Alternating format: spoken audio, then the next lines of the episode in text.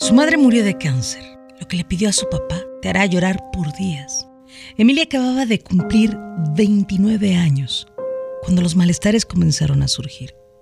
Luego de varias semanas y casi obligada por Eduardo, su esposo, la chica, quien parecía no darle importancia a los dolores en su pecho, acudió al médico para hacerse una revisión y grande fue su sorpresa cuando la expresión en la cara del doctor que la checaba prácticamente confirmaba a simple vista que algo andaba muy mal. Cuatro días después, los resultados de todos los exámenes que Emilia se hizo estaban listos. Acompañada por su marido y Mía, su pequeña hija, la joven mujer abrió el sobre, quedando completamente helada. Positivo. Ella tenía cáncer de mama. ¿Por qué ella? ¿Qué pasaría ahora con su familia? ¿Por qué Dios la había castigado así? ¿Por qué? Emilia tomó fuertemente a Mía entre sus brazos y comenzó a llorar desconsoladamente mientras Eduardo permanecía inmóvil. Por más que apretaba el papel entre su puño, todo continuaba igual. Aquello no era una pesadilla de la que de pronto despertaría. Era real, sus vidas habían cambiado por completo. Tras recobrar el aliento, la joven pareja se fue a casa. La lucha, la lucha acababa de empezar. Durante dos largos años, Emilia luchó con todas sus fuerzas y se sometió a cuanto tratamiento le fue posible. Sin embargo, a pesar de su esfuerzo y a que uno de sus pechos le fue removido para erradicar el cáncer, su salud parecía empeorar día con día.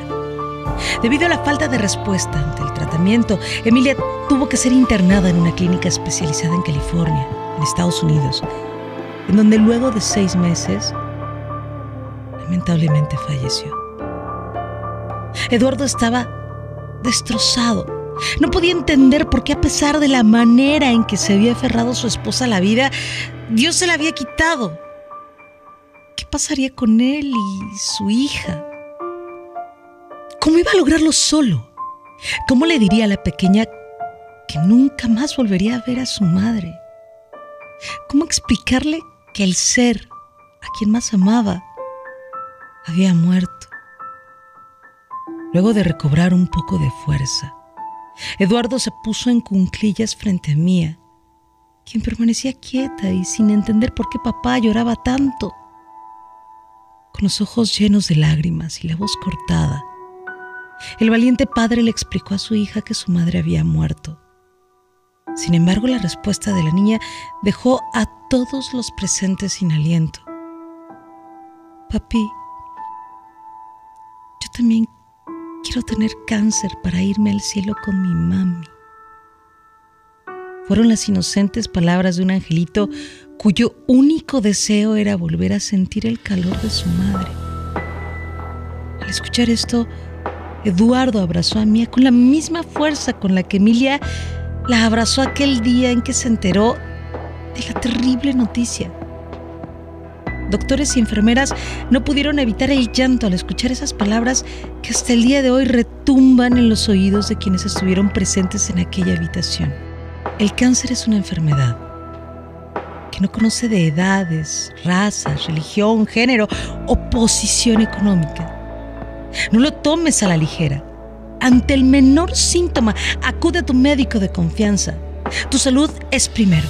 Protégete y recuerda, al irte tú, las cosas no se acaban. Piensa en tu familia. Ellos te aman y necesitan de ti.